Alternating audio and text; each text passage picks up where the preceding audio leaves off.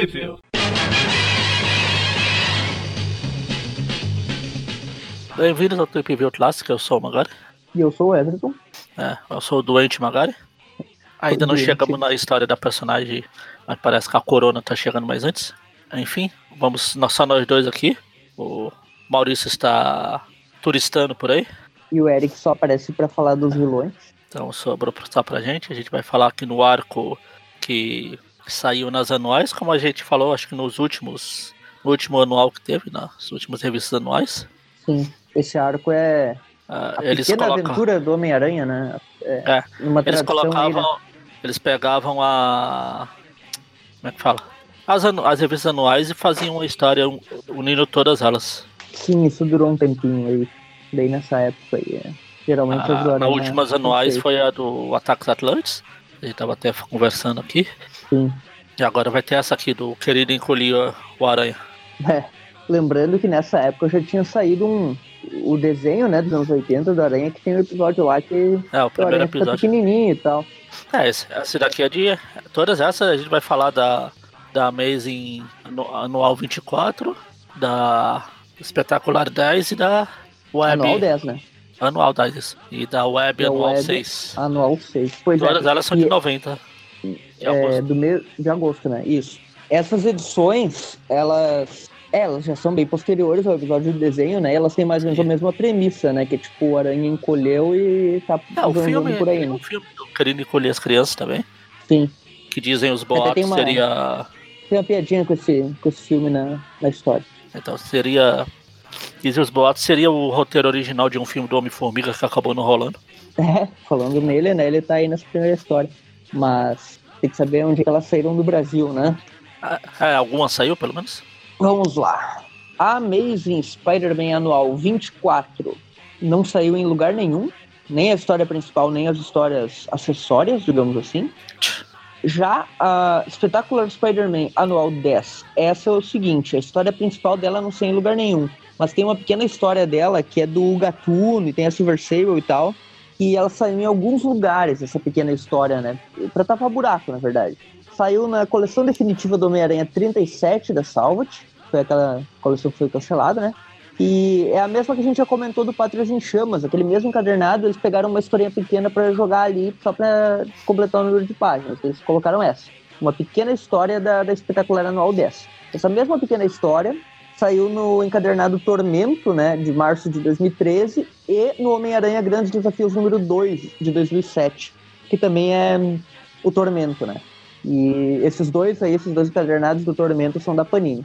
Basicamente isso. Já a Web, né, a Web 6, né, ela, nenhuma das histórias, nem a principal, nem as acessórias não saiu em lugar nenhum. Então, só, só lendo em inglês mesmo, pra, Só essa, só essa pequenininha aí. é, só essa pequenininha extra aí que a gente vai comentar. Essas três edições, né, compilam esse arco, a pequena aventura do Homem-Aranha, né, e a parte 1 começa na Maze. O título é Quark Enterprise ou Querido Encolher o, o super-herói não mutante da Marvel. Nessa época os mutantes estavam bem, bem famosos. E essa primeira história aí, né, do David Michelini, né, que é o roteirista principal aí da Maze. Ele, naturalmente, é o roteirista aí da Anual. Só que os desenhos, para nossa surpresa, são do Gil Kane, né? Muito tempo que tinha saído do título da Maze, né? É o Gil Kane e o Rudy Nebres. Isso. E o Gil Seja esse Kane, se eu não, se não me falha a memória, depois da morte da Gwen Stacy, ele só deve ter feito uma coisa isolada aqui e ali. Olha lá, talvez nem, talvez seja realmente a, a última dele lá, a morte da Gwen Stacy, porque fazia muito tempo, né, que ele não aparecia. Sim. Deixa eu só conferir aqui se ele se realmente antes dessa anual aqui tinha sido a última do Gil Kane, qual exatamente. É, ele. A, Gwen- da Gwen Stacy da morte dela, né? A Amazing 122, 23, né? Ele chegou a fazer a 124, que é aquela do Homem-Lobo, que é logo após a morte da Gwen. Depois disso, ele só fez capas e voltou a desenhar. Na anual 10, ele desenhou, que é aquela do Mosca. E daí, depois da anual 10, que é lá de 76, ele voltou só nessa aqui. Era manual 10, agora 24, são 14 anos. Pois é. A história começa aí com uma página splash page, né, do Peter do Kane, bastante bem diferente de como ele fazia antes, né, que ele puxava mais pro lado do Romita, agora ele já tá, já tá com tá mais livre aí, né? Até tentando deixar um pouquinho até mais parecido com o do Larsen, do McFarlane, né? É, o atual, né? É, o Peter mais velho mesmo. Aí começa aqui numa exposição, aqui é o Peter. É uma exposição de ciências, né? É. Daí tem lá o Sr. Heimberg, né, com a, com a invenção, né? Então de levitar, ele tá levitando lá o. Tipo um dispositivo antigravidade, né? Ah, Da Cordicó, né? Que a Cordicó Inc. é, é a, a indústria lá, né? né, criou esse, esse dispositivo aí antigravidade. É um exemplo, né, da tecnologia par que eles mencionam ali, que os quarks são tipo as menores partículas da matéria, né, existentes, Achei. tipo, menores que os átomos. eu achei que Quark, Quark era um pato ah, do interior. Não é quark, né? Quark. quark. Quark. É o, como é que é o nome daquele pato primo do Donald, o Gansolino? Gansolino, né? Apesar que o Gansolino, é, o próprio nome diz, é um ganso. É, um ganso, exatamente. Mas é do interior, então É do interior. É, É, aliás, e ganso faz o mesmo barulho que pato? Eu acho que faz. sei lá. Ganso é grasna, acho. Mesma coisa. E daí ele tá mostrando ali, né, pro Peter esse dispositivo antigravidade. Peter fica pensando ali que ele voava, né, já quando ele estava com o poder do Capitão Universo, então pra ele não é novidade nenhuma. Ele só pensa, né, ele não fala isso, obviamente. Daí ele mostra ali, né, o dispositivo antigravidade e tal, e que aquilo vai mudar o mundo, e tá todo mundo olhando admirado, né, o Peter tava só se volunta- voluntariando ali pra ver como é que funcionava o dispositivo na exposição, né. Ele tá cobrindo como repórter, né? Sim, ele tira umas fotos lá, fala que a ciência é uma paixão dele e tal, que ele gosta da, daquilo, né? Que ele se sente como se ele estivesse numa, numa, numa. Se ele fosse uma criança numa loja de doces e tal. Ele fica lá tirando fotos. E tem uma outra invenção que estão mostrando lá, né? É como se fosse um, um inseticida, né? Automático, uma coisa assim. Que é. Na verdade não é um inseticida, é tipo um erra- erradicador de insetos, né? É pra não deixar é, terrível contra os insetos. Contra os insetos. que é tipo uma, é tipo uma navezinha assim, né? Que ele controla num, num controlezinho remoto. Ele procura os insetos ali ah, e meio que oblitera eles. segundo a- Erradica. É. Senão seria obliterador de insetos. De inseptos. Daí ele fala ali, né? Ele, ele mostra o sistema de segurança dele, né? ah, que, que seria um cachorro também, automático, assim, tipo um robozinho cachorro que, no, que é ma- mais ou menos para um sistema de segurança como se fosse um cachorro real para cuidar da residência e tal. Então é uma invenção que ele. Esse cara é um, praticamente um cara de robótica, né? Ele tem esses robozinhos aí, um para caçar insetos, um para proteger a casa e tal. E esse cachorrinho aí de metal que me lembrou um pouquinho o conceito da. Não sei se tu lembra. Já assistiu Tartarugas Ninja, né? Já as formigas lá. Isso, aqueles, aqueles robozinhos pequenininhos com dentes, sabe? É bem, bem a mesma pegada, assim. E daí ele tá mostrando pro Peter, né, os robozinhos dele e tal. O Peter Bi- achou é o eh, bem divertido. É o Bionicão. Daí, daí o Peter vê ali né, no relógio dele que tá quase terminando o horário, ele vai fechar a exposição e ele vai ligar pra Mary Jane e tal e falar que se atrasar um pouquinho. Daí ele sai, né, vai embora ali e Na hora que ele vai se trocar e quando ele sa tá saindo já tá tudo fechado. O pessoal fazendo Sim. faixa. Aí corta aqui lá pro lado de fora aqui o cara chegando no furgão, aí ele sai um monte de cara do furgão Sim, é e rende o o guarda. Scott Lang, né? É. O Scott Lang. Peraí. Não, Scott não. Tu, tu pulou na parte aqui. do. É. na não, na página anterior tem o Scott Lang ah, saindo da exposição ali. Ah tá, sim, sim. O Scott Lang. Depois que que o tá Peter chegando. sai pela escada rolante, daí tem uma página com o Scott Lang saindo. Aí tem esses vilões. Isso, daí ele sai ali, vai embora. Que é o Scott Lang, só pra comentar, né? Ele é o convidado especial, digamos assim, né? Da, da edição.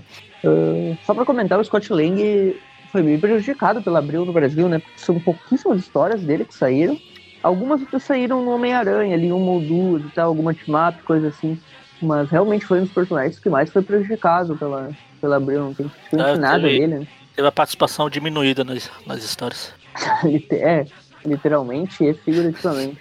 O, e que é engraçado, né? Porque o pessoal que começa assistindo por filmes hoje em dia, ele, o pessoal tem o Scott Lang como Homem-Formiga, né? Ah, sim, é hoje. Sendo que a gente que começou a acompanhar antigamente e tal, o Scott Lang era meio que secundário, né? A gente lembrava bem Não, mais do, É, do exatamente. próprio... A gente lembra. Não, mas na verdade eu acho. A gente lembrava mais do Hank Pym, etc. Exatamente por isso que você acabou de falar. Abriu meio que. Abril, nada. né? Tipo, E o Hank Pym sempre tava nas histórias é. dos Vingadores, nem que fosse como com outras é. identidades, como o Gigante, é. uh, Jaqueta Amarela e tal. E o Scott era mais raro, né? Mas Sim. enfim, daí aparecem os vilões ali, né? Eles chegam, é, ele usa o cloroformo ali pra. Rende o, o guardinho aqui. E daí, basicamente, ele fala ali que é melhor ele respirar o, o, o cloroformo e, e, e, desmaiar do que morrer, né? Daí ele. ele Prefiro morrer do que perder a vida. Deixa o cara desmaiado e a galerinha entra lá, né? Todos os capangas, né? E eles estão lá justamente pra. atrás da máquina Quark lá, né? Que é aquela máquina que. antigravidade que o Peter tava testando, né? Aí, enquanto isso, o Scott fica se transformando no Homem-Formiga de um lado, o Peter do outro. Sim. Aliás, o Peter que falou com a Mary Jane, né? Ali rapidinho que ia se atrasar e tal. E daí quando ele tá usando. tá trocando o uniforme de um lado, o Scott tá trocando o uniforme do outro. E. Daí, tipo, é, uma, é bem engraçado até a, o quadrinho ali, porque nenhum dos dois se vê, né? Um não, não, não encontra o outro. Daí, Igual aquele tá episódio usando... do, do Chapolin do Super Sana hospedaria lá. É, é bem isso mesmo. E daí quando o Homem-Formiga ele tá usando o gás encolhedor, né? Lembrando que aqui não era partículas PIN, né? Ele tava usando o gás encolhedor. Só que o problema é que o sistema de ventilação lá dete uh, detectaram o gás, né? É, puxou o gás. E puxaram o gás um pouco ali, pelo gás. E como o Peter tava lá Peter, perto. Né? Daí o Peter respirou o gás e de uma hora para outra, né? Ele acaba encolhendo também. Aqui começa, começa a história ficar interessante. Enquanto isso, os bandidos estão invadindo lá, derrubando as seguranças um a um, né? E indo atrás da máquina. Daí o Scott Lang ajeita o, o elmo dele lá, né? E daí vai, vai dar uma olhadinha né, na máquina também. E o Peter começa a achar estranho a situação, né? Pô, as coisas estão de um lado para outro, as coisas ficaram tão grandes. Olha, tem uma cadeira enorme ali. Será que é essa invenção? Ele vê ali um, um fósforo gigante. Chega uma formiga gigante. Que diabo que é isso? A aranha gigante? É uma aranha gigante, sim. Ah. Aí. E daí ele olha, né? Aquela... Aranhas. As aranhas começam a brigar, né? O Homem-Aranha dá uma porrada, mas a aranha volta, né? Ou seja, tipo, porque a força dele agora é praticamente uma força igual a do aranha, né? Tipo, ele tem uma força de humano proporcional à aranha quando ele tá na forma humana, porque quando ele tá nesse tamanho, a força dele é igual a de uma aranha, né? Ah. Daí, basicamente, ele usa teia, né, pra imobilizar a aranha, que é o que ele pode fazer. E começa ali, né, a pensar que pode ter acontecido alguma coisa durante a demonstração lá, né, que os quarks são partículas pequenas e isso pode ter sido efeito colateral que deixou ele pequeno também e tal. E daí ele vai até a máquina, né. Enquanto isso, o Homem-Formiga vai lá pros vilões lá? É, ele tá olhando a máquina ali, só que ele percebe que os vilões chegaram lá para roubar, né. O Homem-Formiga basicamente se aproveitou seus poderes para dar uma olhadinha na máquina, né? Sim. Porque quando ele che... naquela cena, quando ele tava chegando, ele comenta que se atrasou e quando chegou tava tudo fechado já. Sim, sim. Ele diminuiu pra, pra dar uma olhadinha aqui rapidinho. É, não vou roubar, né? Eu só fui preso uma vez por culpa, não vou roubar nada. Só olhando aqui, só olhando. É igual no filme. É. Não, não estou roubando nada, estou devolvendo algo que eu roubei antes. é verdade. É, o Scott Lang, eu sempre achei ele bem mais carismático que o Hank Pym, na real. Sim. Uh, o Pym é, é, muito, muito sem noção. Daí o, a galerinha tá roubando lá, né? O Homem-Formiga percebe e já usa seus raios ali do Elmo, né? Pra derrubar o cara e daí derruba, derruba todo mundo ali, né? Começa a atacar os, os, bandidos, né? Vira grande de novo, bate neles, vira pequeno de novo pra desviar. E quando a aranha tá chegando, né? Aquela máquina erradicadora de insetos, né? Detecta ele como um inseto. O cara deixou a máquina ligada, basicamente. Uh... Ah, a gente vai voltar aqui amanhã, então. Pra que desligar? E daí a máquina começa a ir atrás do, do Peter, porque o Peter fica pensando, isso é humilhante. Uh, uma máquina de matar mosca tentando me matar, e daí a máquina usando seus dispositivos ali de matar insetos, e ele desviando e tal. Bem no clima do, do episódio do desenho lá, esse tipo de coisa. Só que lá era tipo animais e coisas assim, né? Aqui é essa maquinazinha aí. Ah, no estilo do. Usam até um inseticida lá, não funciona. Ele ficou pensando ali, pô, eu derrotei o, o Dr. Octopus, lutei contra o Magneto e agora eu não consigo derrubar uma, uma máquina que caça inseto. Dr. Octopus estava certo, sempre me chamam de inseto. Daí, como ele não tá com super força, tipo, ele tá com a força de uma aranha normal, né? Ele usa a teia ali pra basicamente se aproveitar do, do voo da, da máquina pra fazer ela bater na parede. Ele usa o momentum, né? Como ele chama, assim, tipo, é, a tendência do movimento a continuar, né? É o pêndulo. É coisa de física. É, ele. ele Já que o Aranha tá enfrentando o Aranha, tem uma propaganda aqui do filme Aracnofobia. Aham, uhum. é verdade. Bom, o Aranha começa a olhar ali, né? Tipo, e vê que tem umas abelhinhas mecânicas, né? Que saem ali do, do sistema, né? Que são, tipo, elas de, lançam uns espinhozinhos, né? Uns, pra, pra acertar insetos voando, basicamente, né? Ele fica lá enquanto o Homem-Formiga tá batendo nos vilões. Ele fica alternando entre a forma maior e a forma pequena. Hã? O Aranha não sabe ainda que tem os vilões. Não, ele tá, ele tá lutando com as outras coisas lá. O Scott Lang tá batendo no pessoal. Daí o, o Scott Lang vai lá, né? E desvia de uns, bate com outros e tal. Esse tipo de capanga aí é, é aquele tipo que, que, o Aranha derrotaria em uma página. O Scott Lang ele tem que fazer toda uma. Como a, a Super Força faz falta, né? O Scott Lang ele tem que fazer toda uma estratégia e diminuir, aumentar e tal. É bem divertido ver ele lutando assim, mas uh, dá pra ver que ele não é um herói assim de, daquele nível super alto, né? Ele é, ele é bem. Como é que eu vou dizer? Bem básico, assim, né? É, ele consegue diminuir. Só que diferente do Aranha, ele não tem superpoderes. É, ele, ele vai na estratégia, né? Por isso que eu acho que um jogo do Homem-Formiga, apesar de que nunca vai rolar, porque o personagem não tem muito apelo comercial, seria interessante, né? Pô, uh, seria ah, tá... divertido, assim, ah, um tem... jogo meio stealth, meio... Tem... Naquele Marvel Lego lá, tem umas missões que você tem que jogar como formiga e é bem isso. Você tem que diminuir para entrar nos buraquinhos onde os outros não é podem. Bem, seria um jogo assim meio meio estratégico, assim, né? É. Bem, os outros não podem entrar para né? desativar. Oh, a gente tem que desativar um negócio que tá dentro daquela casa, mas só tem um buraquinho para passar. E a gente muda, os homens formiga, diminui uhum. e vai lá. Daí basicamente o aranha tá. usa ali né, um ventilador, né? Uma, o tubo de ventilação ali para derrotar os, os dispositivos da máquina lá, né? Que, que, que erradica insetos. Ele consegue destruir é, eles todos ali. E daí, pronto, terminou, né? Só que o problema é que daí aparece o cachorro mecânico. E o cachorro mecânico tá lá totalmente. Tá, é, tem uma baba mecânica ali, deve ser óleo, né? Baba cósmica. Esse cachorro muito. O design dele é muito, muito legal. Daí tá, né? O Aranha agora enfrenta o cachorro, enquanto isso o Homem-Formiga aproveita, né, seu controle telepático aí do capacete, né, com as formigas e manda um monte de formiga pra cima do, dos vilões ali, né. Enquanto isso o Aranha luta lá com o cachorro, desvia dos raios, vai, vai aproveitando ali o, os, os, como é que eu vou dizer assim, ele, ele pega o, um impulso ali na parede e consegue quebrar o, o pescoço do cachorro e tal. Assassino! Daí ele, ele finalmente vê, né, o que é o que tá acontecendo. O que tá rolando lá, né? Daí ele pensa ali, ah, deve ser. Ele já faz a ligação. O minha formiga tá aqui, então eu devo estar tá pequeno porque alguma coisa rolou que deve ter a ver com ele. Ele usa a teia ali pra distrair o carinha lá e o Homem-Formiga derruba o, o carinha. Daí os vilões são, são derrotados ali com a ajuda do Aranha, né? Só que acontece um probleminha, né? Uma chamada de telefone ali, né? Eles ligam pro. Avisa ali, né? Que eles falam. É acho que é para os policiais, né? E daí os policiais chegam lá e já estão todo mundo imobilizado por causa das formigas que se coçando para lá e para cá e a polícia chega, né? E só que daí tem um probleminha que eu, que eu citei, né? Que o Aranha tá na Nico, né? Daí ele, ele chega ali no Homem-Formiga e fala, ah, vamos conversar e tal, que, uh, que eu tô desse tamanho e tal. Daí ele sai, né? Na, pousa numa mosca lá, né? Uma formiga alada. Não sei se só. Eu nunca entendo se é uma formiga voadora ou se é uma mosca que ele. É aquelas formigas voadoras. Tem umas formigas.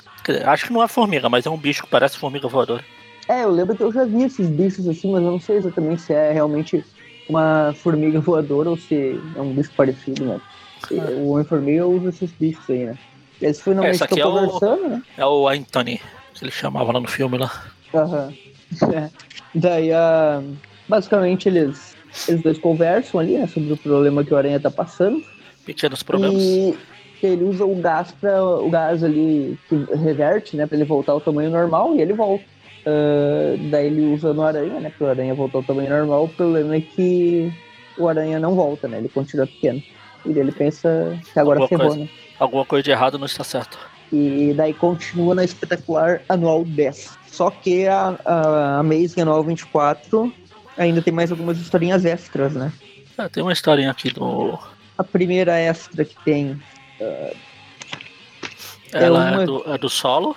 Isso, é do solo, que ela a é de- piada, a desenhada Solo. pelo. A solo, solo story. Ela é desenhada pelo Steve Ditko, né? E o David Michelini, que é o criador do solo, que, que roteiriza, né? É basicamente o solo matando terroristas e nada mais, toda a história. É o que ele faz. O que ele faz bem. Basicamente isso, o solo matando a galera. Não sei se vale a pena a gente comentar, porque é só o solo matando a galera, não tem nada, nada demais, assim, né? Ele só. tipo, é, Ele e as suas motivações pra matar terrorista, basicamente. Não, não é uma história ruim, é uma história bem divertidinha até, mas hum, assim, não, não impacta em nada, é só, só pra completar a história mesmo. É só pra empregar o Steve Ditko que tinha voltado. Olha, ele aceitou voltar, então joga ele qualquer coisa aí. Depois teve lá a história lá do Dr. Swan virando o Capitão Universo, agora é esse.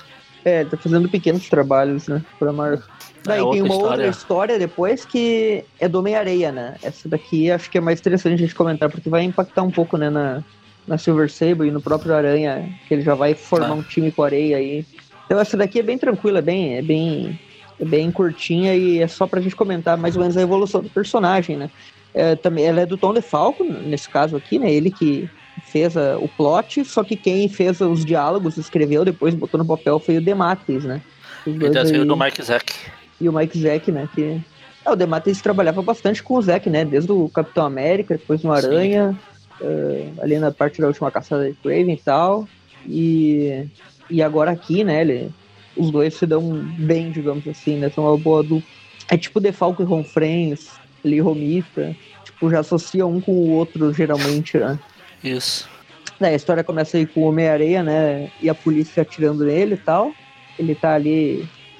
ele reclama porque acertaram o casaco dele, que não é de areia, né? Diferente da roupa normal. Ele tá fugindo, né? Correndo, correndo. Né? Obviamente as balas não fazem nada dele, só destroem a- o casaco que ele comprou ali. Daí ele. Ele fica pensando ali, né? Tipo.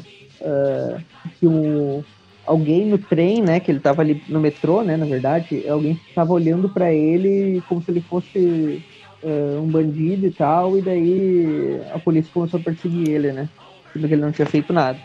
Daí a polícia começa a atirar nele e ele foge, né, transformado em areia, mas em nenhum momento ele revida, né, ele fala que as coisas mudaram agora, né, que ele tá atrasado e tal, e que ele tem outras coisas pra fazer.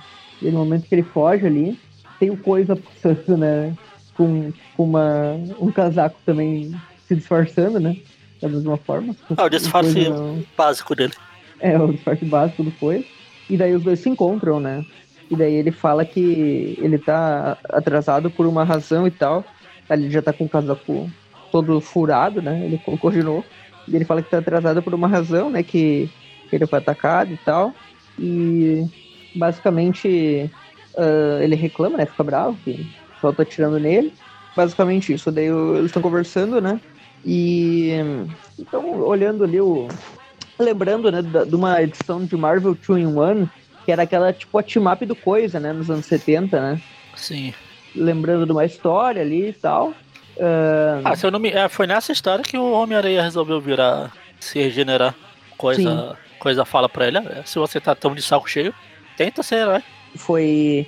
Foi um depois, depois daquela que- época do Homem de Lama, né? Ah, um pouco depois. Foi a última vez que o Areia atuou como vilão, assim, digamos, ahn, 100%, né? Que Sim. depois ele começou a ter essas dúvidas aí, e, tipo... E ele fala ali, né, que, que o Flint Marco ainda é, né, um criminoso procurado e tal, que...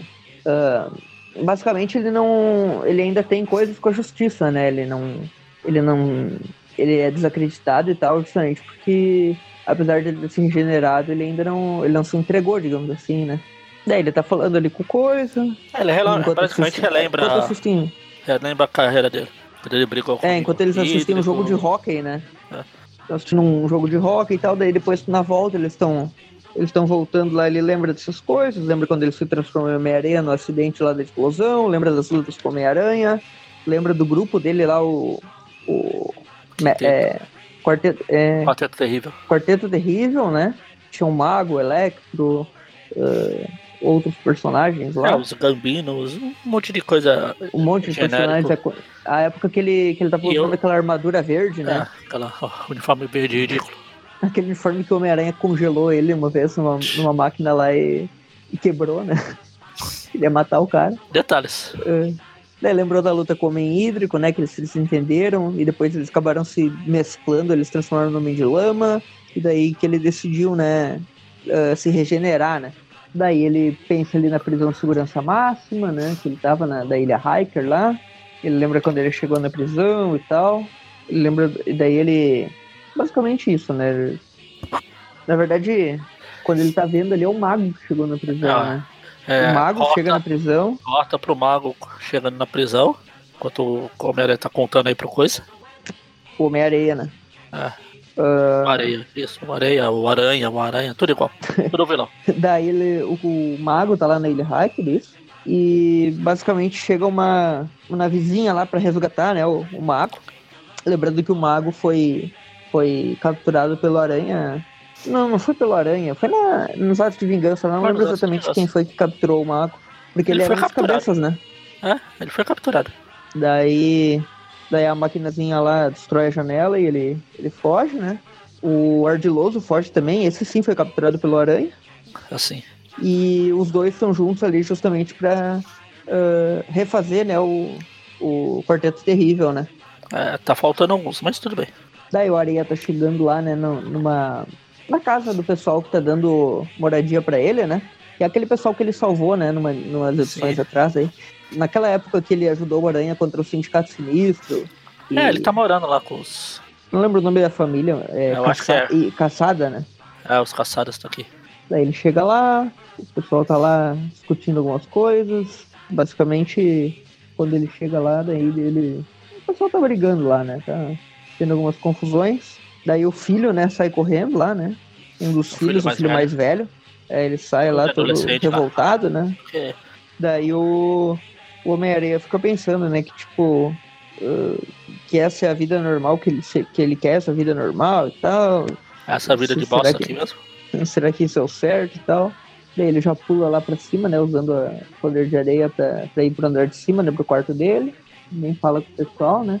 Daí ele fica lá, né? Pensando que ele, que ele deveria dar um jeito de limpar a barra dele, que ele não pode ficar ali para sempre. Enquanto isso, o Ardiloso né, e o Mago estão lá pensando né, no resto do Quarteto Terrível, né? Eles querem localizar o Homem-Areia também, né? Só que daí ele, agora eles resolvem ir atrás do Homem-Areia e que, que, vão fazer ele voltar a participar do Quarteto Terrível, basicamente isso. Enfim. Depois disso a gente tem uma planta, né, do, do novo apartamento aí do Peter, né, que é aquele do Sorro lá que o, que o Harry alugou para ele tem algumas anotações ali, né? Tem uma Falando sobre o, cômodo, né? Ah. E daí a última historinha também é com o desenho de Steve Ditko. História pequena do Homem-Formiga. O nome da historinha é uma homenagem às antigas histórias da Marvel, né? Amazing Fantasy. Scott, o, o Homem-Formiga original, né? O Hank, ele tinha algumas histórias nesse estilo, assim, né? É, Bem... o começo das histórias dele era tipo isso, de e vamos enfrentar os insetos gigantes, porque é os comunistas, não sei das quantas.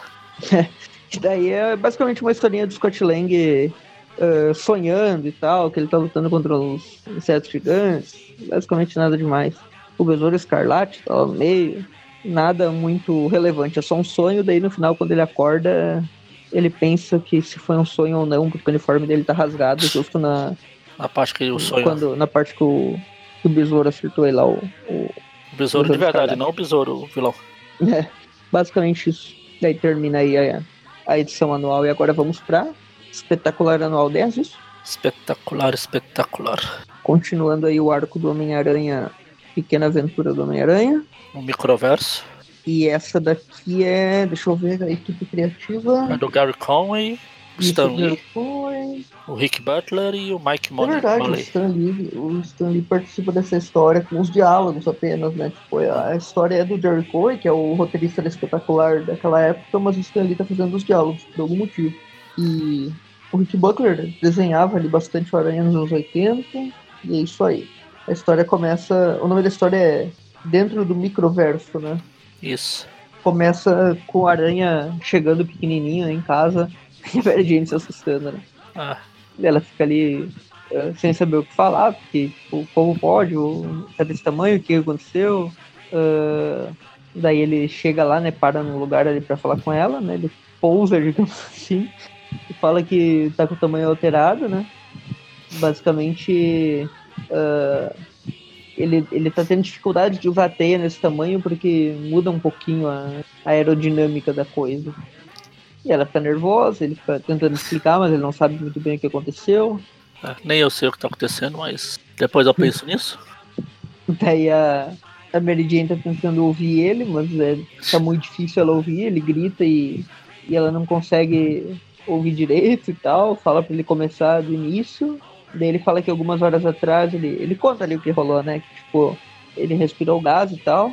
E daí no momento que ele acaba ali, tipo, uh, acaba jogando um pouco de poeira sem querer, né? E ela espirra. É, é, tipo, é a farinha, ele derruba a farinha. ela espirra e, e ele voa, né? Voa pela janela. E ele diz que ele tá se sentindo menor e ainda mais leve do que uma hora atrás. Então as coisas realmente estão mudando. Tá e quando ele tá caindo ainda. ali pela janela, né? Ele acaba caindo em cima de uma ave. E a ave tá bicando ele, ele tá tentando lutar com a ave, ali dar porrada e tal, mas não adianta muito. E daí ele pula, né? E cai numa. Ele cai na. Numa chaminé, né? E daí, pela chaminé, ele volta lá no apartamento, a Mary tá abrindo a porta, ele, ele tá chegando. Ele tá chegando ali. Parece um. Parece um bonequinho, né? Caindo todo, todo errado. Né? Aí a Maria, aí a gente pode conversar, não sei o quê?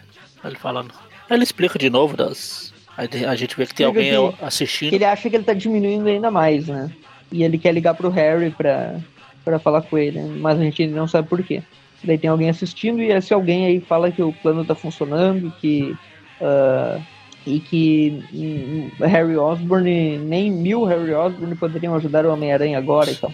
E que esse a é o plano mais plano. brilhante, mais perfeito dele. Daí quando ele. Não tem chance de dar errado até dar errado. Daí ele entra numa sala ali que tem vários animais presos e tal, e todos eles são bem bizarros, né? Como se fossem meio mutantes. A gente tá aqui o Harry observando a aranha pelo microscópio. Daí ele, ele tá olhando ali, né? E fala que pode. O, o aranha pede pro Harry se ele pode fazer um antídoto e tal. Aí eu fico pensando, né? O Harry será que não desconfiou que o Homem-Aranha chegou justo na casa do Peter para falar sobre isso e que o Peter não tá lá no momento? Eu? Eu Sim. tenho a teoria de que é tipo morcego verde. Todo mundo sabe que é o Zé, mas vamos fingir que não, vai. Pra ele ficar feliz. Que o Harry é meio maluco, né? Então. é que ele foi internado pela primeira vez porque o pessoal achava que ele tava louco porque ele tava acusando o Peter de ser o Homem-Aranha, né? Não que ele não tivesse louco, ele tava, mas. não que ele não tivesse. Que era isso. O psiquiatra lá fez ele esquecer essa parada e e até agora ele não recuperou essa parte da memória, né? Tipo, ele não acredita nisso mais. Então, sei lá. E ele tá conversando ali com a aranha, né? Enquanto eles estão conversando, chega alguém arrebentando a porta lá. E daí o Peter tem uma lembrança da última edição que nós acabamos de comentar, né? E, e daí quando esse pessoal chega, né? Eles falam ali que nem mais um passo, senão todo mundo morre. E esses caras, eles têm um uniforme diferente, né? Dos capangas da última edição. Agora é um uniforme azul, né? Azul. Aí o Aranha, mesmo pequenininho, começa a encher todo mundo de porrada. Aí ele na hora que o. Galera, vai... Na hora que um dos caras atira no Harry, ele, o Aranha joga a teia na bala e desvia a bala. pois é. Isso foi meio surpreendente, né? Porque, tipo, na verdade ele jogou a teia na arma, a teia foi junto com a bala, né? Quando, quando o cara deu o tiro, e o Aranha foi junto, né? Pendurado na teia e consegue segurar a bala, né? Daí ele e joga aí... a bala ricocheteando de volta, né? A aranha bate de todo lado, quando ele volta, ele vê tudo preto. Quando ele vê ele, tá bem minúsculo meu. Tá no microverso como. Ele diminuiu ainda mais, né? Daí tá tudo, ele vê as partículas das coisas, ele tá. Tá ficando meio maluco ali, né? E daí tem aquele meme do Homem-Aranha com as mãos ah. na cabeça do desenho dos anos 60. exatamente igual o meme. Daí o Harry tá lá pensando, né? Que tipo, onde é que será que ele tá? Onde é que será que ele foi? Será que ele diminuiu, não sei o quê? Agora tá diminuindo mais ainda. Começa a entrar lá nas bichos subatômicos lá, tem uns lugar mais estranho. Ele ativa um raio de pósitrons lá, né? Uh, que basicamente tá tentando reverter o processo ali, né? Enquanto isso, o Peter tá lá no meio do. Diminuindo, diminuindo. Até que ele chega aí. Ele um, começa a ver bactérias já, né? E... É. Aí ele chega no lugar, aí tem lá uma briga de naves, etc. Aí ele está lá na parte dos micronautas lá do no microverso. Isso, ele finalmente chegou no microverso. E ele tá gigante no microverso, né? Ainda, tipo, é. o pessoal do microverso menor, menor. que ele ainda. E aí o pessoal começa a tentar atacar ele, né? E ele. Que é basicamente aqui a missão. Como é que é aquela? O, o Gulliver. Então, Que na primeira parte ele é pequenininho e na segunda, quando ele vai para outro país lá, ele, ele que é o, ou melhor, o contrário. O Gulliver. O Gulliver ele é grandão, quando ele vai para outro país ele é pequeno. Isso. Daí ele. Ele começa grandão, né? E conseguindo lidar com o pessoal, só que logo ele já tá menor ainda, né? Tá diminuindo. E daí ele diminui ainda mais. Tem uma nave espacial mini lá, né? E ele entra nela e ela captura ele, né? E daí finalmente a gente vê quem é que tá por trás, né? Tá, tá, tá. Quem? Quem? Quem? Ramuda Nonato? Exatamente. É o Psycho Man, né? Como é que é a Meu Deus. tradução do nome dele? Acho que é homem psíquico. Homem psíquico, é, acho que é isso. né? Eu nunca me, Eu não nunca me importei. Nunca me Eu não importei lembro exatamente. Eu não me lembro exatamente se ele já tinha aparecido em alguma edição do Aranha. Do Aranha, acho que não. Eu acho que não. Daí ele. Daí basicamente essa história conclui na Web 6. Apesar que o Aranha reconhece ele. Meu Deus, eu, ele fala. Esse Psycho Ah, Man sim, que ele fala é ele, né? Ele fala Psycho Man. Deixa eu ver aqui se ele já tinha aparecido alguma edição enfrentando o Aranha. O Aranha, o Aranha deve conhecer porque ele conhece, né? Mas, tipo, É, o roteiro conhece, os roteiristas conhecem. É, tipo, ele deve ter sido, como é que eu vou dizer assim, deve ter visto alguma, algum outro spy falando do Quarteto Fantástico, talvez. E geralmente ele enfrenta o quarteto, né? O Aranha é. E, tipo, o Aranha é próximo do quarteto e, e o Homem Psíquico enfrenta o quarteto então. Deve ser basicamente isso. Pelo que eu tô vendo aqui, ele. É, ele aparece nessas histórias do, nessas histórias do microverso. O quarteto sempre se envolve nessas paradas. né? E eles têm história com o quarteto. Então, como- estrearam no quarteto, aliás. Ah, daí, bom, basicamente é isso. Daí, continuando, né? Agora vamos para outra história dessa mesma anual 10, que é a única que saiu no Brasil, né? a Do Gatuno. A do Gatuno. É E o nome da história é Reflexo, Mero Reflexo, no Brasil. Pale Reflection. E a gente tem aqui, né, na equipe, nos desenhos, o Todd McFarlane, né? Ele gosta de desenhar o Gatuno. Cada, cada autor tá pegando os personagens que, que gosta, que criou. O roteiro é do Glenn Herdling. Isso, né? Isso. basicamente. Daí, daí a história começa aí né, com o Gatuno, né? Em Chinatown. Eh, o Robbie Brown, na verdade, né, não, tá, não tá vestido de Gatuno. E tá lutando lá, né? Na academia de Kung Fu, eu acho, né? sei se é Kung a Fu, Kung Fu Parece Kung. Fu. parece, ou Taekwondo, não sei. Golpe dele aí. O kimono parece Taekwondo, na real. Não sei se. É, Roundhouse Kick é Taekwondo, né? Roundhouse Kick é o. O chute lá, aquele que vira, dá um chute. É, eu sei, é o. Como é que é o. Do, Chuck Norris. do Chuck Norris, né? É o Ah. chute do, do Chuck Norris. Eu acho que é Taekwondo. Na real, eu não tenho muito conhecimento de luta, mas, mas eu acho que é, até porque o kimono parece muito de Taekwondo. Enfim, acho que não vai mudar muito a diferença. É, é- Você cai, sai com do, Kakun Sousa. Só, dá, só dá pra saber que o Robbie Brown luta, né? Ele treina artes Ah. marciais. Daí ele manda o pessoal embora, né? Terminou a aula. Aliás, o, o- é basicamente isso. Daí ele tá conversando ali com é o mestre, né? Ele tá tipo treinando os, os o pessoal, os moleque. Aí o mestre fala. Dá uma, uma liçãozinha de moral aleatória nele, etc. Basicamente isso. Daí ele vai embora, né? Aliás, ele. ele fala, né, pro, pro outro que ele tava lutando, né? Ele tem um estranhamento ali, né, com, com o outro ali, né? Ah, o outro professor lá. Daí ele fala ali que.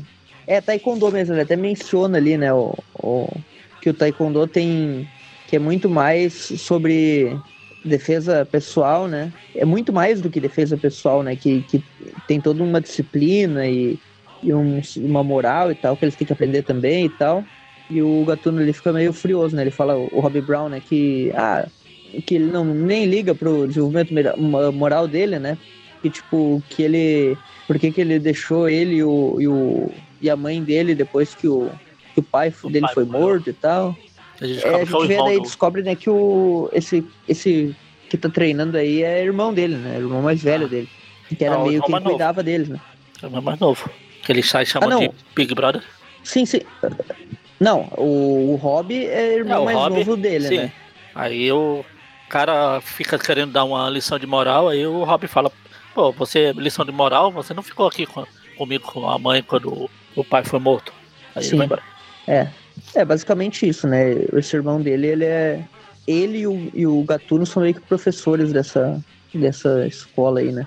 Ah, Daí, daí o Gatuno chega em casa, né? Tá com a namorada dele, aquela mesma lá da época do Stan Lee lá. E daí a gente vê que ela também tem um conhecimento de luta ali, porque ele chega. Ah, ele É, chega chega por trás, assim, tá colocando a, a as- mão, a no- mão no olho dela e tal, e ela dá um. ela dá um- vira ele pro lado, assim, tipo, puxa ele por cima e joga pra. Não sei exatamente qual é que é o nome desse golpe, é um golpe de. É um golpe. Ela até fala. Tipo de judô, né? É, ela fala que não deve brincar disso com alguém que, que fez aula de prevenção a estupro É, aquelas é lutas, é pessoal, aquelas né? aulas de defesa pessoal, né? de mulher. Daí ele fala, ah, primeiro meu irmão e agora a minha, a minha esposa, esse é o dia de, de bater em mim e tal, é o dia nacional de. De bater em mim. Daí o, a esposa dele fala, né, que ela tem que fazer umas pesquisas lá na, na livraria, na, na biblioteca pra, pra tese, né, de, de graduação dela e tal. Basicamente isso, né, e ele menciona ali que, que a... Ele lembra ali, né, daquela... Que ele foi, foi oferecido um emprego pra ele da, da embaixada de Sincária, né?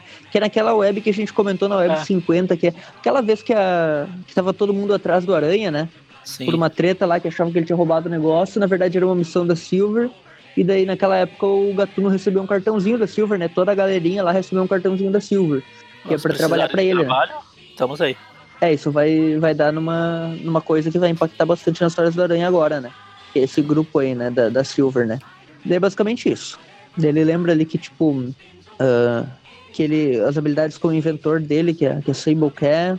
ah, que ela quer, né? O, os trabalhos do Gatuno e tal. Basicamente isso. Daí ele tá lutando lá com uns, bandidinhos, né? Daí ele usa seu, suas garras e tal. ah, seus raiozinhos do dedo lá. É, mas ele tá mais tipo uma entrevista de emprego. Assim, você tá, tá ali também, ah, Sim, fez um bom trabalho, não sei o quê. Sim, é, é, esses caras são tipo. Como é que eu vou dizer? Não só do comando. Eu não sei se é o comando selvagem exatamente, mas é. É tipo o comando selvagem da Silver, né? Só que eles são tipo de. É uma forma um pouquinho diferente, né? Mas é tipo o comando uniforme. selvagem. É o comando selvagem da série B. É, mais ou menos isso. E aí ele mostra ali pra Silver, né? da- das garras dele, todas as habilidades. A Silver ah, diz que. Ah, você derrotou ah, o, o- a minha equipe em tempo recorde e tal. Que, que agora eles vão, eles vão pagar pela humilhação que sofreram e tal. Basicamente isso. E daí o, o, o Gatuno fala ali, né, que. Ei, né, isso não é muito duro com eles e tal. ah, que eu tive que fazer isso porque era o que eu tinha que fazer e tal. Eles estão conversando ali, né? E ela fala que o preço da falha é isso, que ele não pode falhar, que ele, ele quer ser contratado. A falha não é uma opção. Daí ele ele mostra uma, ela mostra né, uma máscara, né? Que é um reflexo da, da pessoa que ele interrompe ela, né? Dizendo que ah, o que, que ele deve fazer na missão e tal, né? Que é a missão basicamente para admissão dele, né? No trabalho. E daí ele fala, a Silver fala, né? Que alguns japoneses querem que o país dele volte a a época pré-guerra mundial, né? Na época do Império e tal. Antes de abrir os portões lá, os portos. e que eles são radicais e tal, e que eles vão eles vão atacando várias localizações ali nos Estados Unidos, e uma delas é a, a indústria química Osborne, né, que é a indústria do Harry. E o, a missão do Gatuno é justamente proteger essa, essa local aí, né? E o, essa máscara que ela mostra é a máscara do Ninja Chefe. branco, né? É, o Ninja branco, é o chefe da fase aí do videogame. É o cara lá do. Esqueci o nome do, do comando de ação lá. Parece mesmo. Enfim, aí o ela Akatuno fala vai que- lá, com os seus quilômetros de, de capa, fica. Parece o Spawn aqui nessas, nessas fotos aqui dele com a capa esvoaçante. É. Ele pensa ali, né, do- dos armas dos ninjas e tal. E quando ele chega lá, né, ele é atacado por trás, né. E ele fala ali, ah, sua tecnologia não, não é nada comparada à minha habilidade, que é aquele ninja branco, né. Daí no momento já o, o Gatuno Ah. já dá uma porrada na cabeça do ninja, né, e a máscara dele cai, né. Aí vê que é o irmão dele. Então ele fica pensando, é, é o Abi, né?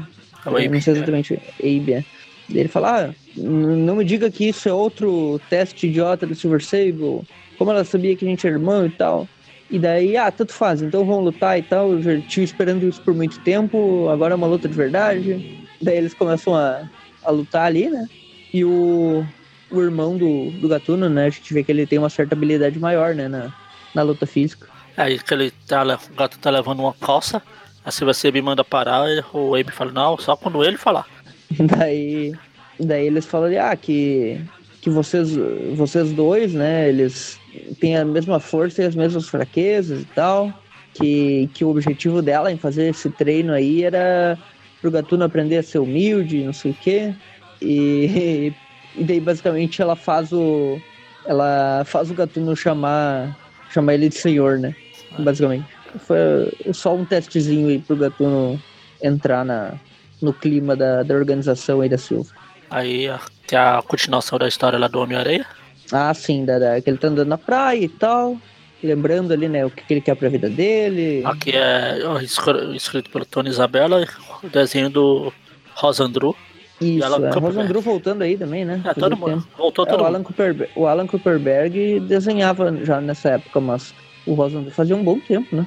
É tipo o Joaquim ele tá andando aqui na praia e tal. Essa praia é bem emblemática pro Areia, porque depois o Demates fez uma origem bem detalhada. Não sei se chegou a já ler da, da infância do Homem-Areia e tal, quando eles começaram a se envolver no crime. E daí ele fala ali, né, que ele era William Baker na, na juventude, né? O nome dele, William Baker. Sim. E que ele começou a se conhecido como Flint Marco e tal, e aqui não explica, mas nessa história que, que o Demates fez anos depois, né, ele explica por que, que ele trocou o nome para Flint Marco se não me engano, era uma professora de artes dele, que, que o sobrenome dela era Marco, ou Flint, alguma coisa assim. E ele mudou o nome porque ele gostava dela e tal. E ele tinha essa paixão por arte, justamente por isso que ele cria essas coisas de areia e tal. Basicamente isso. E daí ele acabou se voltando pro crime e tal, ele acabou levando esse nome, né? Aqui não explica, mas só para deixar como curiosidade. Né? Daí, quando ele tá andando pela praia ali, né? Aparece o, o mago, né? e o, ao lado do Ardiloso. Só achei estranho aqui que o Ardiloso, ele, por algum motivo, ele tá com o uniforme mais parecido com o próprio Pit Pod de Pasta do que o do Ardiloso, né? Acho que é porque eles estão fazendo o Quarteto Terrível e o Ardiloso tá usando o uniforme da época do Quarteto, sei lá. Pois é.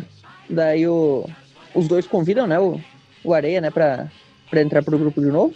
É. O Areia fala que ele não é mais criminoso. Aí o Ardiloso fala, fala, ah, então você é uma vítima. o nome da história é justamente a escolha, a escolha. né? Ah. É que ele vai escolher, né? Daí ele já faz aquelas mãozonas de, de areia, né? Que, que ele faz até no filme e, e que em todas as action figures, né? Bonequinhos aí do Homem-Areia sempre tem nessas mãos gigantes aí. É, basicamente. Daí ele fala. O Mago explica que ele quer voltar com o Quarteto Terrível, basicamente isso. Ah, ele fala que ele não quer mais. Ele fala que não, pode, não quer mais, ele tá se regenerando, não sei o quê. E ele explica tudo, né? Que, ele, que os caras deram uma moradia para ele, que o Coisa tá. Tá ajudando tá, ele. Tá ajudando ele a voltar pra, pra vida correta e tal. E daí o Ardiloso já começa a tentar atacar ele, só que o, o Mago diz que, uh, que é melhor eles resolverem isso de outra forma. Basicamente separa a briga dos dois. E ele fala ali que. Uh, ah, não, tudo bem, então se, se o, Homem-Areia quer, quer viver assim, eles vão respeitar, e mas que é pra chamar eles caso eles queiram, né? Caso ele queira participar do grupo. Aí o Areia volta pra casa lá, a, a, a, a dona a caçada lá tá lá triste, que a confusão da família, o, o filho dela, não sei o que. Aí ele vai falar polícia, lá com o moleque. A polícia tava lá e é, tal. Acho que ele fez alguma coisa errada, não sei o que. Que ela não sabe o que fazer, daí o Areia sobe lá, né? chama o, o garoto, né, que é o Carlos. Ah. E daí ele, o garoto não quer atender ele, não quer conversar sobre isso. E daí ele, ele fala que isso lembra dele mesmo no passado e tal, quando ele era um bandido. Daí ele usa os poderes de areia para entrar lá no quarto dele, enquanto o moleque tá olhando pela janela, daí o moleque nem percebe como ele entrou, né? Ah, como ele entrou? É. A fechadora barata. Vamos conversar. daí ele começa a conversar com o garoto ali, né? E fala que que, tipo, uh, explica ali, né, que, tipo, se ele quer mesmo fazer isso, se ele quer mesmo ficar ali e tal. Se é esse caminho que ele quer pra vida, etc. Ele pode saber ele... que essa vida é, é difícil, não sei o quê. E daí o, o menino fala que, tipo, que os policiais pensam que um grupo de, de caras lá que ele, que ele era amigo estavam roubando algumas, algumas lojas lá e eles acham que ele tá. Uh, eles acham que ele pode cooperar com a investigação deles e tal, como se ele pudesse fazer isso, que ele não pode fazer isso e tal, que ele não tem nada a ver. E daí o Homem-Aranha fala, ah, mas você estava participando desses roubos ou não? Daí ele ele fala, ah, se eu fui besta de fazer algum erro anos atrás, isso não me torna um criminoso e tal. Mesma coisa do Areia. um criminoso de, de carreira e tal. A diferença é, o Areia era meio que criminoso de carreira, né? Mas o Areia entende ele, né? Que ele quer mudar e tal. E ele não sabe o que ele faz e tal. Daí o Areia fala ali que para ele que ele tem que fazer a escolha correta. Uh, basicamente dá uma, uma explicada para ele ali, tipo, fala que, que ele deve fazer a escolha correta, e só que o moleque falando, ah, não posso entregar meus amigos e tal. Basicamente isso. Daí o Areia, né, vai lá, né, pra. Chega lá, né, pra. Meio que na, na base, né, do, do mago lá, né? O mago acho que ele veio pra. E aí, resolveu se juntar a gente? O Areia fala, não, mas se eu deixar vocês saírem, eu não vou ser. Não, tô, não vou ter me regenerado completamente. Então, vou pegar vocês. Começa a lutar, né? Daí o, o Ordiloso tenta usar a super cola lá, o Areia desvia, a super cola acerta o mago e fica preso lá. E daí o Areia já usa o seu martelo de areia lá, já derruba o, o Ardiloso facilmente. Em duas páginas, o Homem-Areia derrotou dois vilões para ver a força dele quando ele quer lutar sério, né? Tipo, não que, que o Ardiloso seja grande coisa, mas o Mago relativamente tem uma certa habilidade, então já é uma grande coisa aí, né? Daí ele prendeu os dois ali, derrotou os dois facilmente, basicamente isso, né? Aqui acho que foi a primeira vez que o Areia atua assim como herói mesmo, né? Pra, de prender bandido e tal. Ele volta lá pra casa dele, conversa com, com o moleque de novo. E daí ele decidiu fazer a escolha certa, né? Só que ele acabou escolhendo fazer a escolha certa muito tarde. E que os amigos dele, dessa vez, já tinham tentado fazer outra, outro assalto, só que dessa vez o dono do estabelecimento tinha uma arma. E, e eles se ferraram, basicamente. Deu ruim. Daí termina aí essa saga, mini saga aí do Homem-Aranha. É, Próxima história, ter... Rocket Racer, também do Tony Isabella. Ele que tra tá trabalhando com esses personagens aí ligados a Silver Sable, né? E o desenho do Alan Copperberg novamente. Sem o Rosandro dessa vez, né? O nome da história é O que eu fiz no verão passado, né? Outra referência aí, né? Daí tá o é Rocket pra... Racer lá. Hã? Eu ia falar que é mais pra, pras férias passadas. É, é, nas férias de verão passado. É Summer Vacations. Daí o, o Rocket Racer ali tá no meio dos, dos carros ali, né, com o seu super skate. E a gente vê que ele tá numa perseguição, né?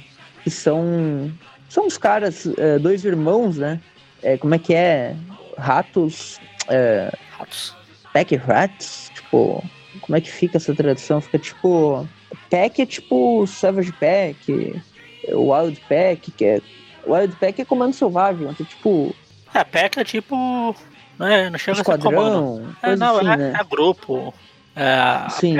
de lobo, de abelha, de abelha não de, de lobo, alcateia. É tipo um grupo. É, esses daqui são tipo os ratos, né? É. Uh, e eles são dois irmãos né, que roubam tecnologia e tal, e, o, e agora que o Rocket Chaser tá trabalhando pra Silver Sable, ele tá, ele tá indo atrás de criminosos e tal, e recuperando essas propriedades aí.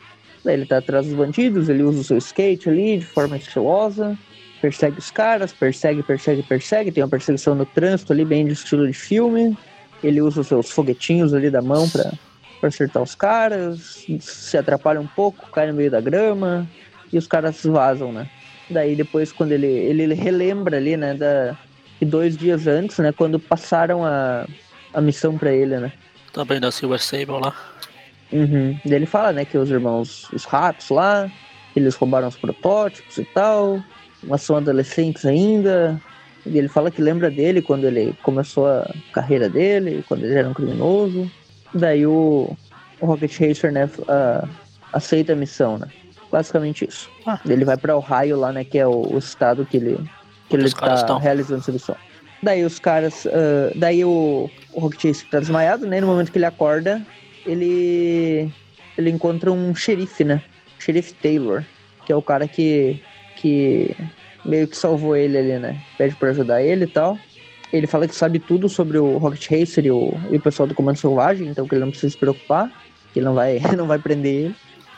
Daí o cara leva ele lá, né, pra localidade que eles estão. E ele diz que é ele, né, que contatou como o, a Silver Sable Internacional para avisando, né, que os, que os ratos estavam naquela área, né. Daí ele, o, o Rock Chaser fica ali, né, recebendo a ajuda de, do cara lá para consertar o skate dele, que quebrou. E o cara explica lá, né, o que, que foi que. Uh, quando que os ratos surgiram ali, mais ou menos uma semana atrás, que roubaram algumas coisas e tal, justamente para para dinheiro e coisa, e para beber cerveja, tipo, são bandidos meio sem muitos grandes propósitos, né? Ah, aí os caras, quando eles conversando, eles relembram e tem o. Chega aqui, os, os, os ratos viraram abutres agora. aí o Rocket vai correndo atrás deles.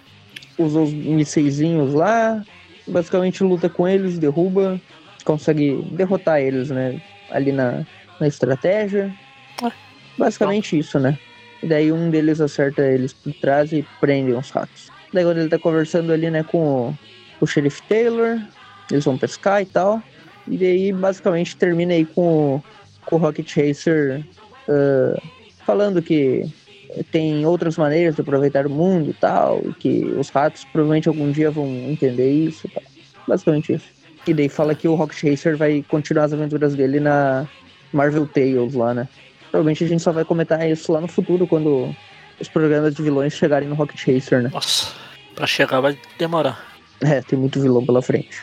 E a gente vai pra web. Essa web que finaliza aí a saga do Pequeno Homem-Aranha, né? Pequena aventura do Homem-Aranha. Que é justamente a luta dele como psíquico. Essa capa aqui é de quem exatamente? Eu conheço esse traço. Parece aquele Michael. Michael Golden? Não sei. Tô tentando ver aqui quem é. Eu não é que eu conheço esse traço, eu já vi ele. Uh, esse traço no aranha. Deixa eu ver aqui. Hum, aqui.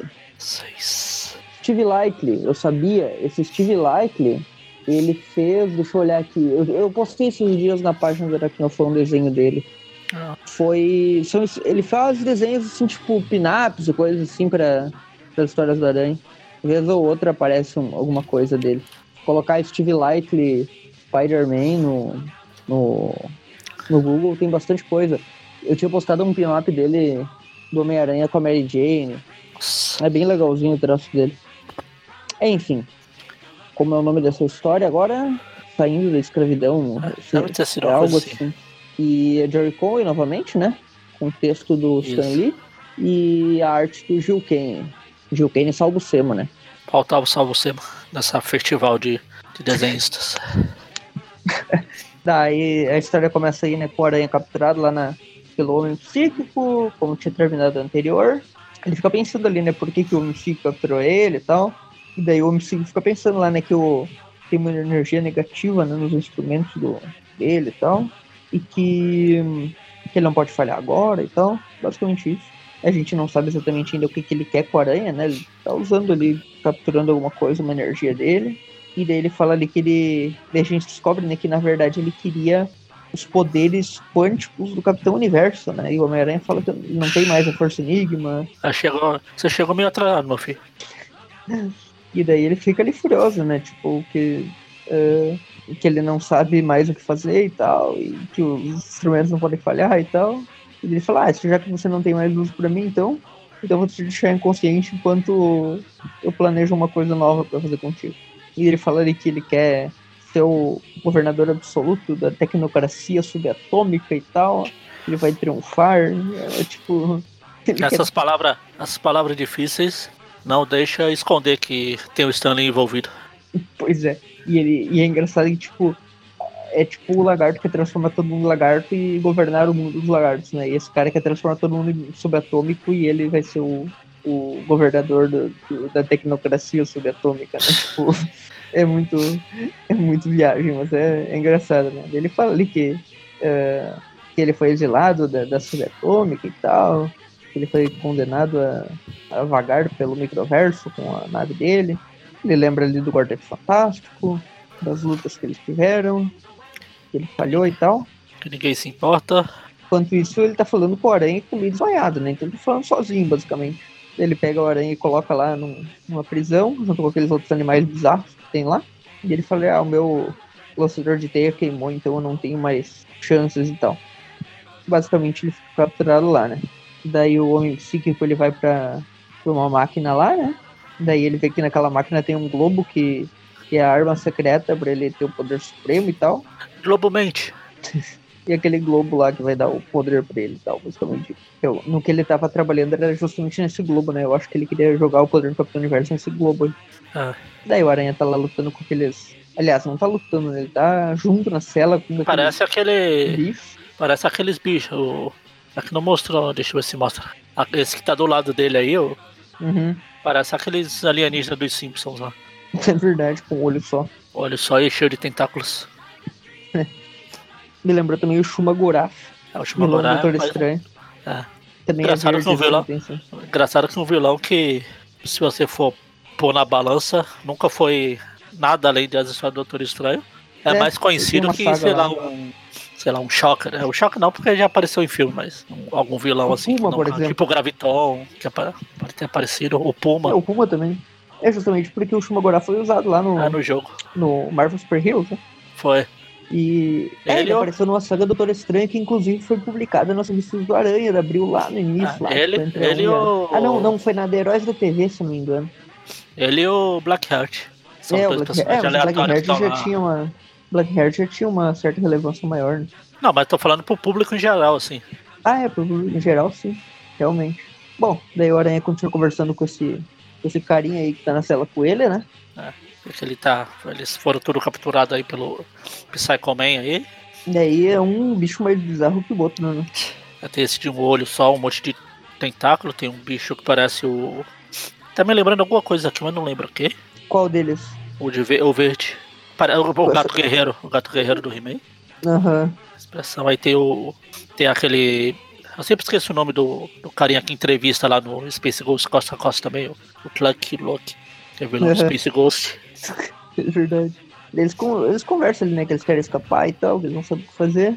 Agora Daí aí o Aranha a- ali fica pensando, né? Que ele tá sem os lançadores e tal, o que, que ele vai fazer agora. os lançadores estão ali, aí o. Quando o sono bate, eu esqueço tudo. O que eu. O nome dos alienígenas dos Simpsons. Ah, sim. Ah, não lembro. É Lug Log, acho que é Log. Ah, Kang e Kodos. É o Kang e o Kodos. Ele, ele pega ali umas. É, Ele O estica o tentáculo é. e, e consegue alcançar os lançadores do aranha que tava estrategicamente colocados tipo, ali do lado. Tipo numa. numa. numa coisinha de vidro, né? Um compartimento ali, né? Daí o Aranha bota os lançadores e agora dá um jeito, né? Ele usa pra. Mas usar numa solta todo alavanca lá e solta Vai todos. todo mundo. o Aranha é só galerinha aí, né? Esse outro cabeludo aí, a- amarelo, que tá logo abaixo do aranha, no momento que ele solta todo mundo, ele também me lembra alguma coisa. Um Blanca parece. genérico. Ah, Não, o, é o Homem-Fera lá do He-Man também. É, também lembro, é verdade. Essa galera parece tudo do He-Man, né? Que bizarrice esses caras. Daí o Aranha, né, lidera todo mundo ali. Daí no momento que o, o Psycho Man tá lá, né, junto com, sua, o seu globo lá, ele nota, né, que o Aranha escapou junto com toda a galerinha. Daí ele começa, ele aperta num botão lá, né, que pra atacar o pessoal, né, usando os raios lá. O Aranha consegue desviar, mas o pessoal lá todo é atingido. Daí Eu ele tava, não olhando- consegue tava olhando salvar todo pra mundo. ver, pra ver se esses, esses bichos não eram tipo. Quando a Marvel publicava revista de monstros, tinha um monte de monstros estranhos. Aham. Tava olhando pra ver se não era tipo alguns deles voltando, mas não, é. Deve ser só genérico mesmo. né? e apareceram só essa vez. Daí o Aranha dá um jeito lá de entrar num ah, um compartimento lá, né? E sair lá na. na Ah, é, o Aranha do quando tá lá. O Aranha quando tá indo lá com os bichinhos, os am- amiguinhos doidos, deformados dele aqui, ele fala, ah, let's boogie. Começa a tocar Spider-Man Boogie. É verdade, ele fala isso mesmo. Daí o Mas- Aranha chega perto do globo de energia lá, né? E no momento que ele chega no, na esfera de energia, ele vê que tem um mini universo lá dentro. De energia. É igual né? o, o armário lá do MIB. Ah, é. Daí o sentido de aranha dispara, né? Um raio quase atinge ele. Daí ele vê que é o homem psíquico que tá lá, né? E basicamente agora ele vai controlar a mente dele, né? Só que o problema é que o. É tipo um, um explorador controlador de mente, né? Só que o aranha tá desviando, desviando. E consegue tirar da mão dele, né? O, o negócio lá e. É legal que esse disparador, acho que foi lá no final, no final da outra edição, tem lá, cada botãozinho é uma coisa, é raiva, ódio, não sei das quantas. Ele vai apertando o raio, raio. Aí o aranha vai lá o mano a aranha- mano com ele. destrói o coisa, derrota, é, vai na luta Ah. com ele, né? Ele fala ali que ele quer aquela esfera pra energia e tal. Daí eles lutam, lutam, lutam. O Aranha sem poderes, né? Só lutando na, na força normal dele. Aí eles começam a brigar, o homem psíquico aumenta e o Aranha começa a aumentar também. Os, os amiguinhos dele lançaram raio lá. Eles continuam brigando, os dois. Porrada, porrada, porrada. O Aranha já fica um pouco maior que ele, mas ele fica maior que o Aranha de novo. É. Só que aí uma hora o homem psíquico fica bem pequenininho e o Aranha começa a ficar grande de novo. Aí ele volta ao normal. Sim, sem antes de derrotar, né? Só uma porrada ali destruindo a arma do, do homem psíquico e tal. E deixa ele por lá e, e volta ao normal. Daí quando ele chega lá, tá o Harry lá, né? Foi o Harry que fez a, a, a máquina lá, né? Que ele tá tentando voltar ele ao normal, né? Uma máquina de partículas lá. E daí o, o Homem-Aranha explica pro, pro Harry que tinha um universo inteiro lá e um monte de coisa. E daí o Harry acha até estranho, né? É engraçado que nessa, nesse quadrinho que o Aranha tá explicando pro Harry, o Aranha tá com uma cara bem estranha.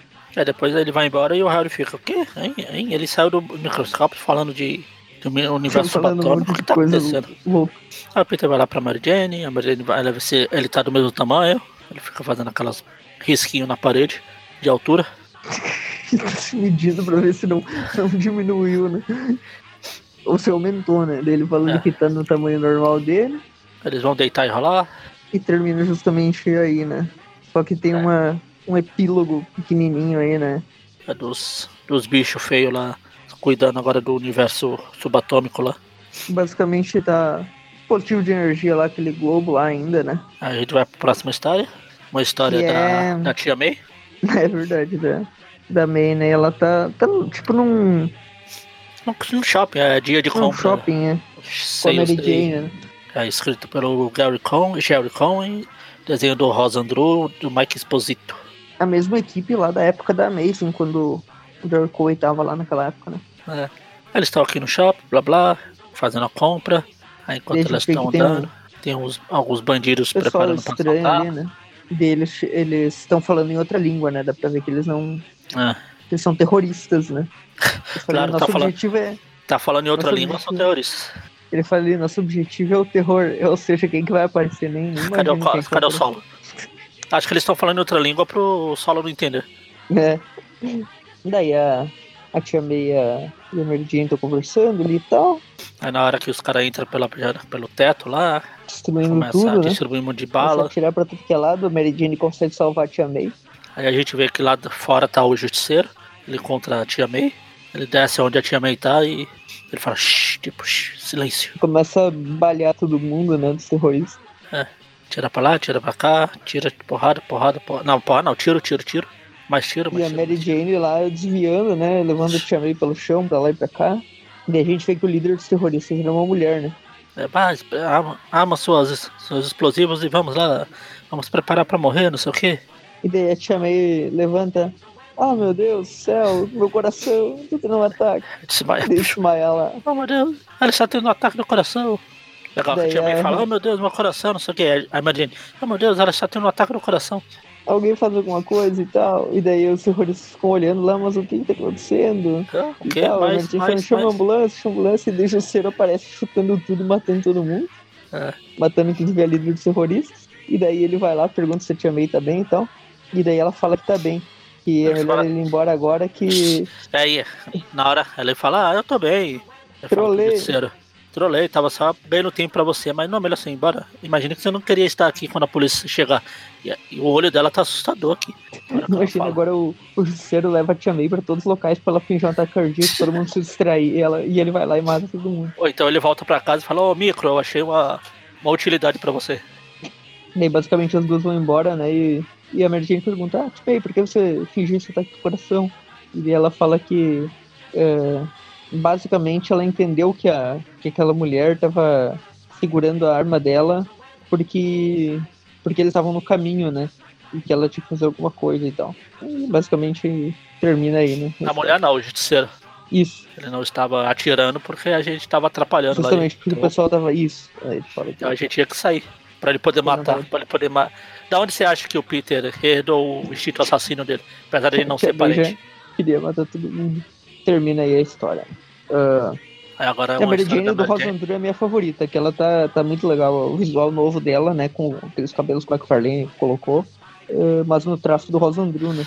Ah, Eu gosto, eu acho bem legal. nesse festival de anual aqui do, da festa dos roteiristas, a gente tem uma história da Mary Jane agora, que é escrito pelo Peter David, faltava ele, Ah, é verdade, tá bastante criada pelo Johnny Bergman. Nunca ouvi falar de Johnny. Bergman aí. E, é, e é- começa lá na. O nome da, da história é 11 Homens Furiosos, uma coisa É, assim. 11 né? homens bravos, é? 11 homens e um 11 segredo. homens. É, 11 homens e um segredo, eu ia falar.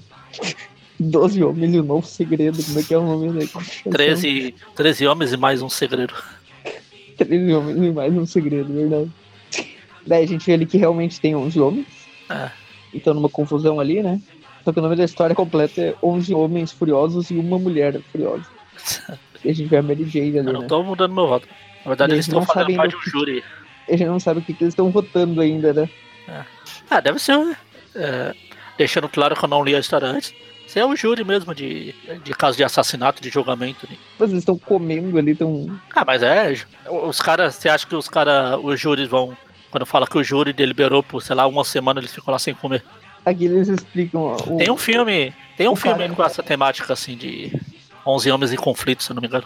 Deve ser passa baseado tudo nisso, de um. então. Que é, base- é, o júri tem que chegar a uma conclusão. Tem que ser um veredito. É, eles estão conversando entre si pra depois ir no tribunal, né? Tipo, Ah, é, Ah, então, eles têm que chegar. vão fazer, né? É, Eles, eles são o júri, eles têm que. O que eles viram no tribunal, eles têm que chegar numa decisão unânime pra saber se é culpado ou inocente. Acho que tem um episódio em Simpson também, que o Homer começa a ficar. Um do Chaves também, que é aquele gato. ah, não, mas aqui é o julgamento que o Homer fica enrolando porque ele fica. O pessoal fica dando de comer pro pessoal do júri.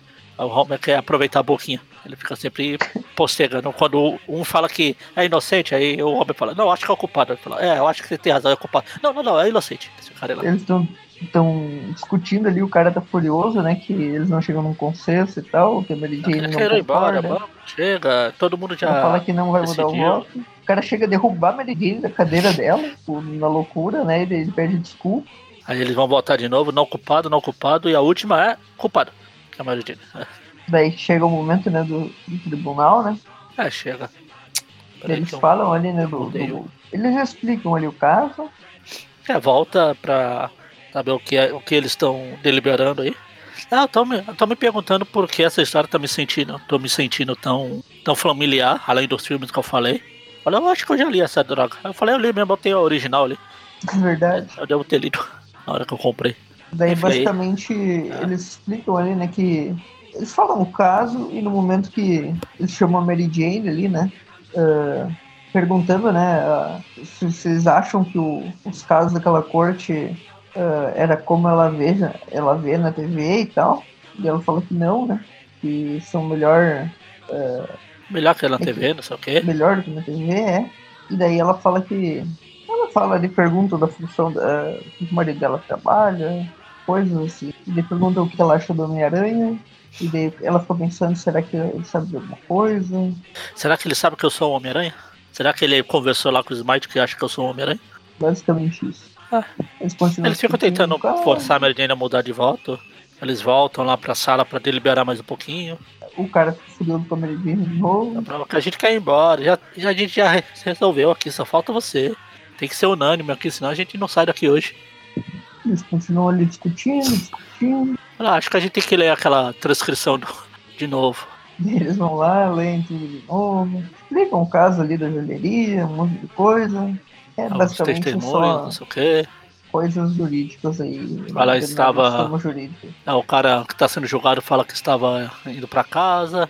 Aí viu o Homem-Aranha roubando as coisas. Aí a polícia chegou e prendeu. O Aranha prendeu ele e incriminou o Aranha, o, o carinha que tava. Que é o que tá em julgamento lá, e é isso que tá em julgamento. Se ele é culpado ou inocente. Se o Aranha realmente fez isso ou não. Óbvio que a Mary Jane vai ficar do lado não, né? Se ele é culpado. O Aranha não fez. Eles começam a deliberar tudo aqui, não sei o que, conversa pra lá, um monte de conversa de, de tribunal. O, o carinha que tava revoltado aí no começo ainda tá jogado no chão. Quero ir embora.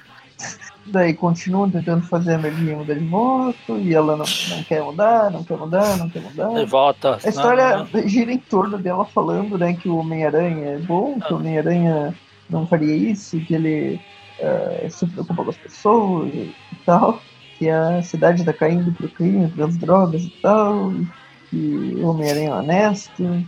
É, eles voltam lá pro, pro júri, a juíza fala, e aí, chegaram o veredito, aí o presidente do júri lá fala, ah, então, meritíssimo, ele não chegou e eu acho que ele não vai chegar, não.